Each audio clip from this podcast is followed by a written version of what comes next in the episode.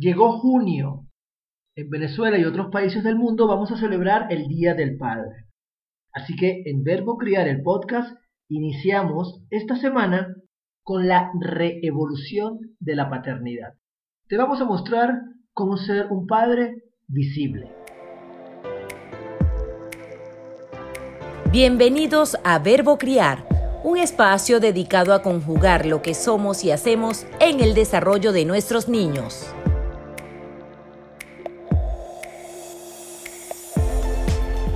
Hola, hola, hola, bienvenidos a Verbo Criar el podcast, episodio número 16. Con este episodio vamos a iniciar cuatro seguidos especiales por el mes de los padres. Así como bien les decía al inicio, acá en Venezuela y otros países del mundo celebramos el tercer domingo de junio, el Día del Padre. Particularmente lo voy a celebrar en grande porque amo ser papá. Te habla Joel David Bolívar Corazpe, creador de Padres Genuinos, Grandiosos Hijos. Mi propósito es apoyarte a ser mejor adulto para tus niños. Este episodio de Verbo Crear el Podcast es gracias a construyetuexito.com y una nana para padres. Bienvenidos, me complace enormemente iniciar este mes de junio porque así como dedicamos cuatro episodios especiales con cuatro mamás extraordinarias que por cierto si no has escuchado te invito a que disfrutes de cada uno de los episodios y hoy comenzamos con el primero de los cuatro papás extraordinarios que nos acompañarán durante el mes de junio en Verbo Criar el Podcast. Aprovecho para recordarte que estamos en patreon.com. Acompáñanos, conviértete en colaborador, patrocinante de Verbo Criar el Podcast recibe y disfruta de material exclusivo de Padres Genuinos Grandiosos Hijos, forma parte de la familia del equipo de Verbo Criar. Apóyame a definir temas, a, bueno, a preparar todo lo que requiere grandiosos episodios para seguir aportando valor a cada papá, a cada mamá, a cada adulto responsable de crianza que nos escucha. Y vamos a comenzar de una vez con el invitado de este episodio. Antes quiero contarte que yo investigando, buscando, bien sabes que soy un papá que me encanta leer, conocer, probar, pues me encuentro con alguien que escribió una trilogía que se llama La reevolución de la paternidad. Eso llamó poderosamente mi atención y cuando comienzo a, a, seguirlo en redes sociales, comienzo a nutrirme con lo que él comparte, comienzo a disfrutar de su visión, de sus aportes, pues yo dije, quiero compartir con él un episodio de Verbo Criar, así que lo guardamos para, digo lo guardamos, decidimos invitarlo para junio, el mes de los padres extraordinarios, y más allá de todo lo que él nos va a compartir, lo más valioso que he encontrado en él ha sido toda su disposición para apoyar, todas esas ganas y ese deseo de formar parte del episodio y de estar pendiente y bueno, su sencillez, su cercanía, vaya que, que la admiro y agradezco enorme. José Ramón, gracias. Gracias por aceptar la invitación, gracias por estar pendiente para lograr este episodio. Gracias, gracias, gracias. Bienvenido a Verbo Criar el Podcast. Muchísimas gracias, Joel. Para mí es un auténtico placer, eh, un honor aceptar esta invitación, estar aquí ahora y poder compartir y participar en este espacio de Verbo Criar el podcast. Así que de verdad, gracias de todo corazón. Bueno, José Ramón, un lujo, un lujo compartir contigo. Este episodio se llama Padres Visibles y tiene que ver precisamente con todo este movimiento que vienes ofreciendo, que vienes apoyando, que has creado, que gracias a ti, pues las familias que se acercan, las familias que llegamos a ti, bien sea digital, presencial, etcétera, podemos llevarnos todo lo que tú compartes.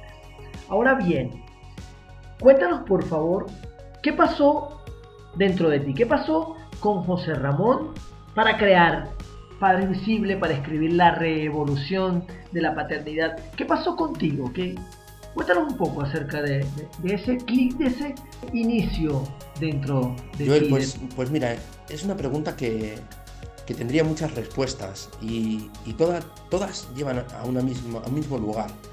En el fondo todo es un camino y un proceso que, he ido pasando, que he ido evolucionando desde que nací. Y pero que si hay un momento clave y fundamental en este recorrido para crear eh, la revolución de la paternidad, para crear el modelo de, ese círculo, ese, ese modelo de, paternidad, de padres visibles, es el nacimiento de mi hija. Cuando nos convertimos en padres, todos cambiamos, todo gira a nuestro alrededor, todo se transforma y a veces de maneras inesperadas. Yo me dediqué, he dedicado, me dedico mm, a la educación desde hace más de 20 años, creo que 23 o algo así. Y, he leído muchos libros, me he formado, eh, he tenido muchos referentes y nunca encontré lo que necesitaba ni en los libros ni en esas formaciones. Sí encontré muchas cosas que necesitaba, pero había algo, había algo que, que no encontraba. Y eran libros que hablasen de mí, de lo que yo necesitaba, de crear ese modelo de paternidad. Me di cuenta a lo largo de, cuando fui padre me di cuenta y a lo largo de este recorrido de ser padre y antes ya me daba cuenta que estamos tan condicionados por patrones, estamos tan condicionados por los referentes que hemos tenido, que aunque queremos actuar de un determinado modo nos cuesta muchísimo. Es ahí donde quise poner el foco, pero ponerlo primero en mí, es decir, transformarme yo, cambiar lo que no quería sobre mí, evolucionar, crecer, crecer como persona, crecer como padre y darle a mi hija y a mi familia ese padre que sí quería ser. Que ese, que eso tiene mucho que ver con el padre que yo no tuve.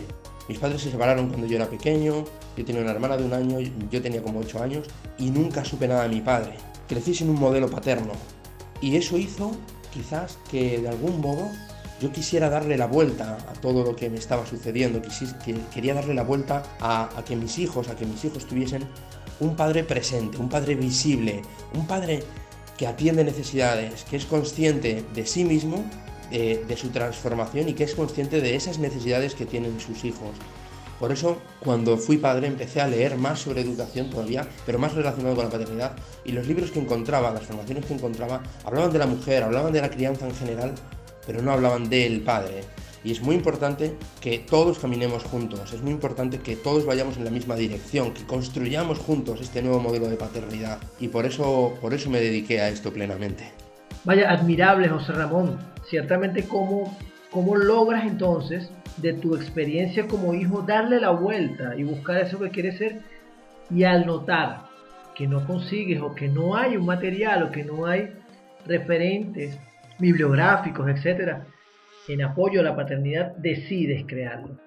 A mí me pasa algo parecido. Fíjate que yo suelo mencionar que el primer aprendizaje que nosotros tenemos como padres lo obtenemos siendo hijos, porque nuestros adultos se convierten en nuestra primera referencia y definitivamente seguimos copiando patrones que bueno, que vamos a ir hablando de esto a lo largo de la entrevista.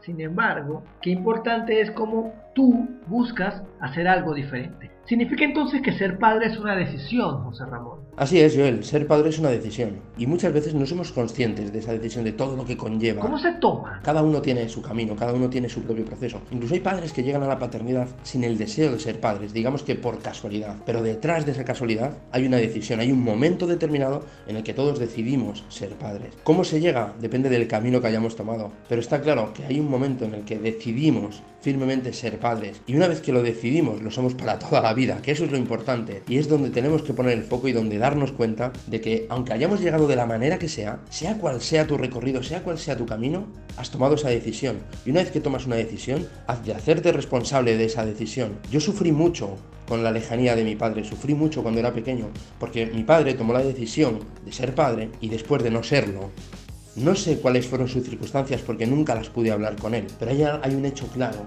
Y es que cuando nos convertimos en padre, porque lo hemos decidido, eso es para toda la vida. Da igual cuál sea nuestro recorrido, cuál sea nuestro camino. Hay algo que le debemos al mundo, hay algo que nos debemos a nosotros mismos. Y cuando crecemos con nuestros hijos, cuando le damos aquello que necesita, es cuando de verdad somos padres. Ser padre no es un carnet que te dan porque tienes un hijo. Ser padre es una construcción, un camino que recorres con tus hijos. Eso para mí es ser padre y esa es la decisión que tenemos que tomar. Bravo, José Ramón.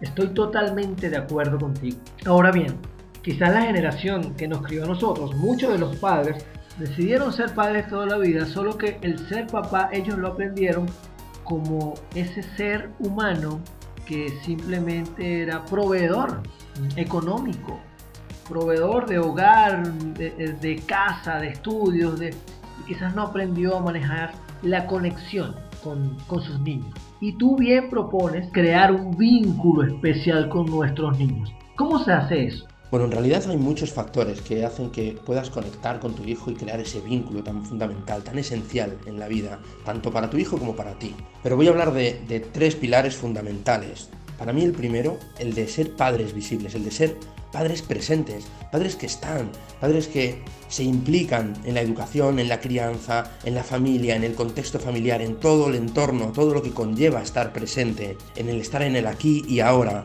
en el estar atendiendo las necesidades de tu hijo, no solo las necesidades de alimentación, descanso, de hogar, sino necesidades emocionales, necesidades de atención, necesidades de respetar el ritmo. Hay muchas cosas que necesitan nuestros hijos de nosotros. Estar atentos a esas necesidades, estar atentos a esa evolución, forma parte de esa conexión. Hay tres pilares fundamentales que para mí son la comunicación, por supuesto que eh, podemos equivocarnos en la manera de comunicarnos, que tenemos patrones, como decía antes, que nos van a salir, pero estar pendientes de cómo nos comunicamos con nuestros hijos es fundamental para lograr esa conexión. Como decía, esa presencia, ese estar para nuestros hijos, ese estar atendiendo desde el lugar presente, desde lo que nuestros hijos necesitan es fundamental. Y hay algo que es primordial, es algo que nuestros hijos necesitan desde que nacen hasta que sean, hasta que son adultos igual que nosotros, que es el hecho de jugar, jugar con nuestros hijos. Para mí el juego es una de las piezas fundamentales, una de las herramientas fundamentales que tenemos que valorar como principal en la vida de nuestros hijos. Si nuestros hijos pudiesen, estarían todo el día jugando. Si somos capaces de entender eso y darle conexión a esa parte, logramos un gran vínculo. Pero sin duda, nuestra presencia, el querer, el desear tener ese vínculo y esa conexión y hacerlo a través de comunicación, presencia, juego, es para mí las claves. Claro, José Ramón, estar viviendo el día a día con ellos, sus cosas, comunicándonos, jugando, definitivamente eso hace que nos lleve a conocernos, a conocernos como personas, a compartir, a empatizar, a convivir, a compartir el cómo soy yo, hace que te conozca y sé cómo eres tú y viceversa. Es muy importante estar presente. Porque más allá de mi rol como papá y más allá del rol de mis hijos, somos seres humanos que juntos vamos creciendo, vamos aprendiendo. Por supuesto también ese vínculo se consigue con las cosas que les pedimos. Muchas veces les pedimos que sean personas empáticas, asertivas, que tengan ciertos valores. Nosotros necesitamos convertirnos en esa persona que le queremos mostrar a nuestro hijo. Esa persona que queremos que sea nuestro hijo, tenemos que serlo nosotros. Debemos de empatizar con ellos, ponernos en su lugar, tener en cuenta cuáles son sus ritmos, sus necesidades y respetarlas. Si nosotros respetamos a nuestros hijos, si logramos que entiendan que les escuchamos, que les tenemos en cuenta, que son queridos de esa manera, también fomentamos ese vínculo. Y además entender que ellos están viviendo una niñez, José Ramón.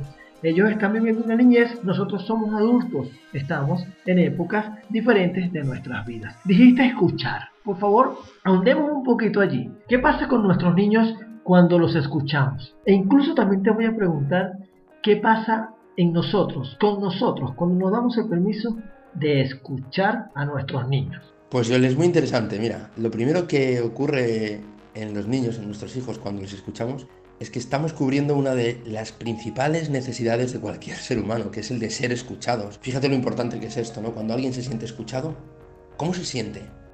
Se siente pleno, se siente bien, se siente querido. Ahí es donde podemos poner en práctica esos valores, ¿no? Como la empatía, la asertividad, la observación. Todo lo que nuestros hijos necesitan de nosotros es presencia, ¿no? Y una de las maneras, una de las maneras de darles presencia es a través de escucharles. Y es curioso que casi nunca les escuchamos, no les escuchamos de verdad. Siempre tenemos un sermón que darles, un consejo que darles. Cuando ocurre un conflicto, cuando hay una situación X, lo primero que hacemos es poner nuestro juicio, nuestras etiquetas, ir por delante con todo lo que sabemos. Y se nos olvida que lo que necesitan es ser escuchados. Muchas de las situaciones que vivimos en el día a día con nuestros hijos se solucionarían si les escuchásemos primero. ¿Por qué? Porque le estamos dando una herramienta fundamental, que es la de la escucha. Nosotros queremos que nuestros hijos nos escuchen, pero nosotros no les escuchamos. Si queremos que nos escuchen, lo primero que tenemos que hacer es escucharles. ¿Cómo se siente una persona cuando es escuchada? Como estábamos diciendo. Pero es que nuestro hijo además, cuando, se siente, cuando es escuchado, cuando se siente escuchado, se siente valorado, se siente querido, siente que forma parte de, que sus opiniones son tenidas en cuenta. Y ocurre que en el día a día muchas veces sus opiniones no son tenidas en cuenta, por lo tanto es fundamental que podamos darle ese tiempo de escuchar a nuestros hijos. Cuando nuestros hijos son escuchados, pueden manifestar lo que les pasa, lo que les ocurre, y nosotros podemos aprender muchísimo. Y ahí va la segunda parte de, de tu pregunta, ¿no? ¿Qué nos ocurre a nosotros? Pues que les comprendemos mejor, que podemos atender mejor sus necesidades, que vamos a lograr una mejor conexión con ellos, que es algo que también me has preguntado antes. Cuando nuestros hijos son escuchados, nosotros lo que conseguimos es saber qué les está pasando. Podemos poner más foco en observar qué tienen que decirnos, cuáles son sus verdaderas necesidades, sus intereses, qué les ocurre, qué les pasa. Pero es que además, cuando nosotros pidamos ser escuchados, ya tendrán esa herramienta. Quizás no ahora, pero sí más a largo plazo, ¿no? Y eso es fundamental porque lo que estamos haciendo en todo eso de la escucha es construir un modelo de relación. Si hay algo en lo que yo quiero poner el foco siempre es en el modelo de relación, en el modelo de padre que queremos ser, en el modelo que estamos construyendo como sociedad. Para poder transformar el mundo, lo único que necesitamos es transformarnos nosotros. Y, y todo empieza por esto. Una de las piezas fundamentales es esto de la escucha. Lo vemos en todos los lugares, nos lo han dicho un millón de veces, todos los que nos dedicamos al mundo de la crianza, la educación, sabemos de lo importante que es, pero muy pocas personas lo practican de verdad. Si ponemos el foco en escuchar a nuestros hijos, vamos a aprender tanto de ellos, vamos a crecer tanto con ellos, que va a ser mucho más fácil poder acompañarles también. Fíjate que yo principalmente, yo ofrezco un taller, Padres Genuinos, Grandiosos Hijos, que por cierto, vamos a tener ahora una edición especial desde casa, motivado al Día del Padre. Y una de las primeras asignaciones que yo les pido a cada papá, a cada mamá, que participa, que se inscribe allí, es precisamente que le pregunten a sus hijos, hijo, dime qué no te gusta de mí, hijo, ¿qué crees puedo mejorar? ¿Qué crees puedo cambiar? Y comienzo con una pregunta, porque me enfoco muchísimo a que podamos entender que la mayoría de las respuestas para entender lo que nuestros hijos necesitan las tienen ellos mismos. Y no necesariamente lo que necesita mi hijo es lo que necesitan los tuyos. Así que para yo ser el mejor papá de David, recurro muchísimas veces a preguntarle cosas a él, a escucharlo. Y Mateo, que es mi otro hijo, pues él tiene otro tipo de requerimientos conmigo. Y me toca entonces también preguntarle a él. Valorar la escucha es regalarle, tal como yo lo veo, seguridad en sí mismos. Se sienten valorados tal como tú nos los acabas de decir. Oye, hay otra cosa también que compartimos y es eso de, de ir cambiando los paradigmas, las formas de crianza, porque estamos seguros que la generación que estamos criando nosotros es muy diferente a la nuestra cuando fuimos niños. ¿Cómo rompemos con estas cadenas, con estos paradigmas? Yo como papá, ¿qué debo hacer para dejar atrás estos patrones? Muy interesante, Joel. Eh, y además es una de las partes para mí que por un lado son complicadas, pero que son más trabajables. Al final, de lo que requiere es de darnos cuenta, de tomar conciencia, de, de, saber por qué nos suceden ciertas cosas. Como he dicho, una de las cosas que nos pasa es que siendo padres nos damos cuenta de que tenemos muchos patrones instaurados, de que repetimos una y otra vez, incluso cosas que decíamos que nunca haríamos, ¿verdad? Tomar conciencia es como el primer paso, pero una vez que te das cuenta, ¿qué haces? También lo hemos dicho, tomar la decisión, tomar la firme decisión de que quieres cambiar ciertas cosas. Lo que estamos haciendo es construir un nuevo modelo de paternidad. Tenemos unos referentes, unos entornos. En, mi libro hablo justamente de esto, en, en el primer libro, hablo mucho sobre los referentes, sobre los patrones que tenemos, sobre cómo el entorno nos condiciona tenemos que cambiar ciertas cosas a nuestro alrededor. Eso no quiere decir que cambiemos toda nuestra vida, ni que cambiemos a nuestros amigos, ni a nuestros padres. No, Quiere decir que tenemos que cambiar la manera en la, que, lo vemos, pero también construir un nuevo entorno, darnos cuenta que necesitamos referentes nuevos, personas que hablan nuestro mismo idioma, nuestro mismo idioma de la paternidad, no, el idioma eh, original nuestro, no nuestro idioma de comunicación, el idioma de, de cuáles son los mensajes que queremos transmitir, cuáles son los mensajes que queremos tener dentro de nosotros, cuáles son esos mensajes que necesitamos transformar para convertirnos en ese modelo de padre que nuestra familia necesita y que en el fondo, si nos lo estamos cuestionando, es que ya lo tenemos dentro, lo que pasa es que nos cuesta romper con esas cadenas. Así que tomar conciencia es el primer paso, tomar la firme decisión de querer cambiarlos es otro paso y darnos cuenta que necesitamos otro entorno, que necesitamos escuchar esos mensajes constantemente, formarnos. Nadie, nadie nos ha dicho que como padres tengamos que formarnos y no es que tengamos que hacerlo, pero cuando queremos hacer otras cosas, leemos, nos formamos, eh, nos metemos en grupos, en foros, en lo que sea.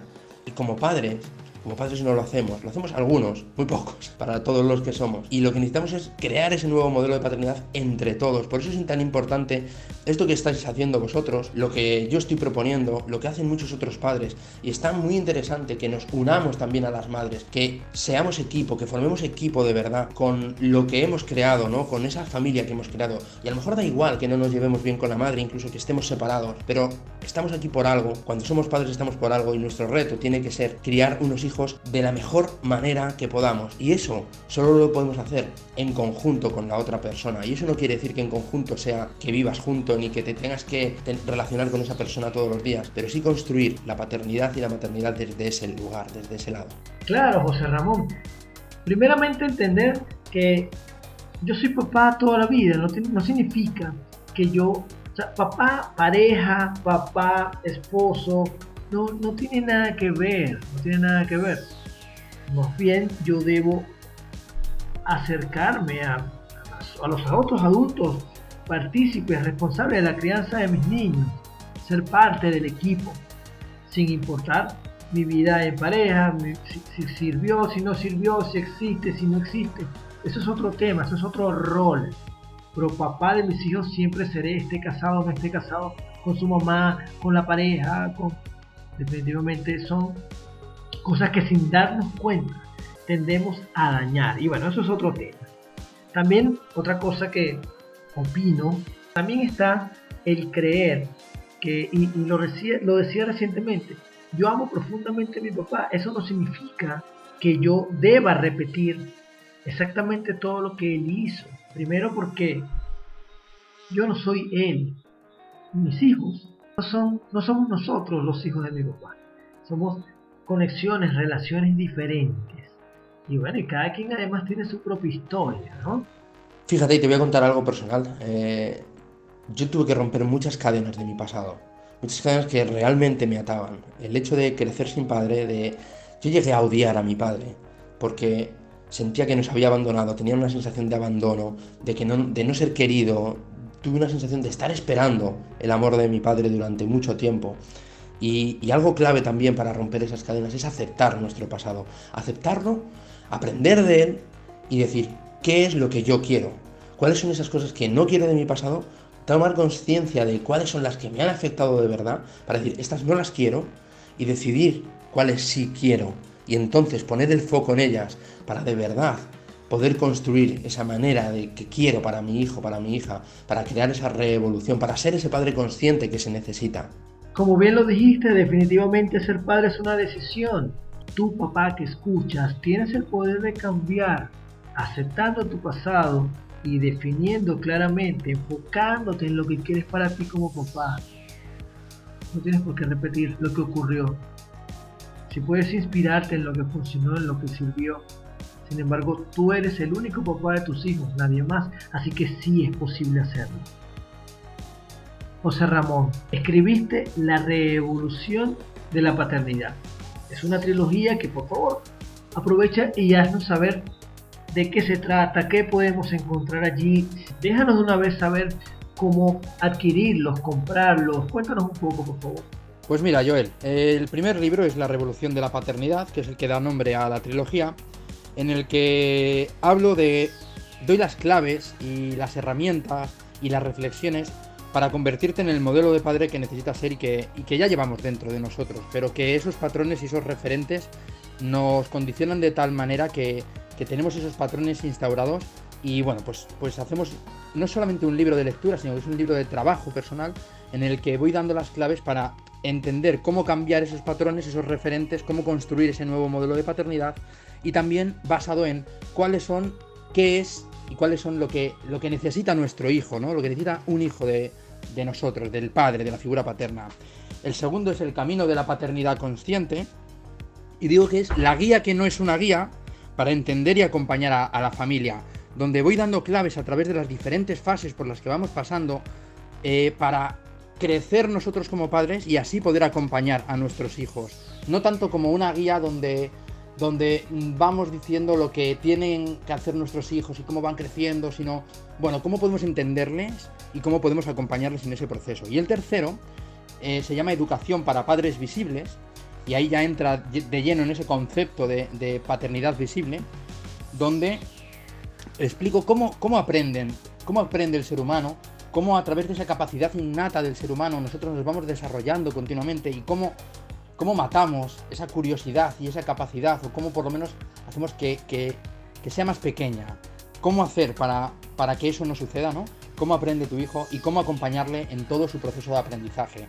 De eso van los tres libros, muy resumido, muy resumido. Por eso digo que es la revolución de la paternidad, es nuestro rol, nuestro modelo, lo que podemos hacer, cómo quitarnos esos patrones y cómo instaurar nuevos patrones y nuevas referencias y nuevas creencias para acompañar no solo a nuestro hijo, sino a nuestra familia y a nosotros mismos. ¿Y dónde los podemos encontrar? Bueno, pues los podremos encontrar en mi página web, que es joserramonfd.com ahí estarán y además con un descuento si, si, hay, si alguien se lleva la trilogía entera. Lo podréis encontrar en Amazon también y por supuesto podréis, podréis ver mucho sobre mí en, las redes sociales, en Facebook, en Instagram y en, y en, YouTube también. Así que también a seguirlo, ¿ok? La invitación a que lo sigas, sus redes sociales, tanto en Instagram como Facebook, en YouTube, José Ramón FD. Y por favor, José, ¿alguna recomendación final ya para ir cerrando la entrevista? Yo creo que es muy importante, muy importante, este es el mensaje que siempre me doy a mí mismo, y es buscar la coherencia entre lo que pienso, lo que siento y lo que hago, y la coherencia con lo que le pido a mi hijo. Si yo quiero algo de mi hijo, si yo quiero que mi hijo sea algo, si yo quiero que mi hijo se convierta en una persona X, yo tengo que ser esa persona primero. Educar con el ejemplo. Para mí esa es la, la, pieza fundamental, es la clave. Y para eso tenemos que seguir todos esos pasos que doy en los libros y que doy también junto con mi pareja en el proyecto de Desaprendiendo para Aprender. Ese es otro lugar donde podéis encontrarme con formaciones, también con, otros libros, con, con, sabiduría, con redes sociales, con todo. Estamos en desaprendiendo para aprender.com eh, o en Instagram o en Facebook o, YouTube. Y, y, el mensaje sería ese, ¿no? El educar desde la coherencia, desde el ejemplo y que todo lo que queremos para nuestro hijo lo pasemos primero por nuestro filtro y seamos nosotros esa persona que queremos ser y darle ese ejemplo. Sin duda ese es para mí uno de los valores más importantes. Gracias José Ramón, gracias. Bueno, el ejemplo enseña más que las palabras. José Ramón, ha sido un enorme placer contar contigo. Gracias. Espero seguir en contacto contigo. Agradecido muchísimo con tus regalos, tus aportes. Ha sido todo un honor para mí tenerte en Verbo Criar el podcast. Muchísimas gracias, Joel. Muchísimas gracias. Verbo Criar ha sido un auténtico placer. Muchísimas, muchísimas gracias, de verdad. Ojalá que entre todos podamos construir un mundo mejor. Yo siempre digo que mm, el mundo se construye y se transforma con las personas que vivimos en él y de eso se trata, de crecer juntos. Así que un, un, auténtico placer colaborar en este espacio. Muchísimas gracias por todo lo que hacéis. Ajá, papá. Así que, como titulamos este episodio, te invito a que seas un padre visible en la vida de tus hijos. Hemos llegado al final del episodio número 16 de Verbo Criar. Gracias una vez más a construyetuexito.com, a una nana para padres. Esto es una producción de mi socio en la web. Gracias a los aportes de 1133 Agencia desde la Ciudad de México. Nos encontramos el próximo jueves con otro papá extraordinario. Vamos a disfrutar de este mes de junio juntos. Recuerda que estamos en patreon.com slash Bolívar C. Conviértete en patrocinante, en colaborador de Verbo Crear el Podcast y sigamos juntos preparándonos para ser mejores adultos para nuestros niños. Chao, chao. Esto fue Verbo Criar, el podcast del coach para padres Joel David Bolívar Corazpi.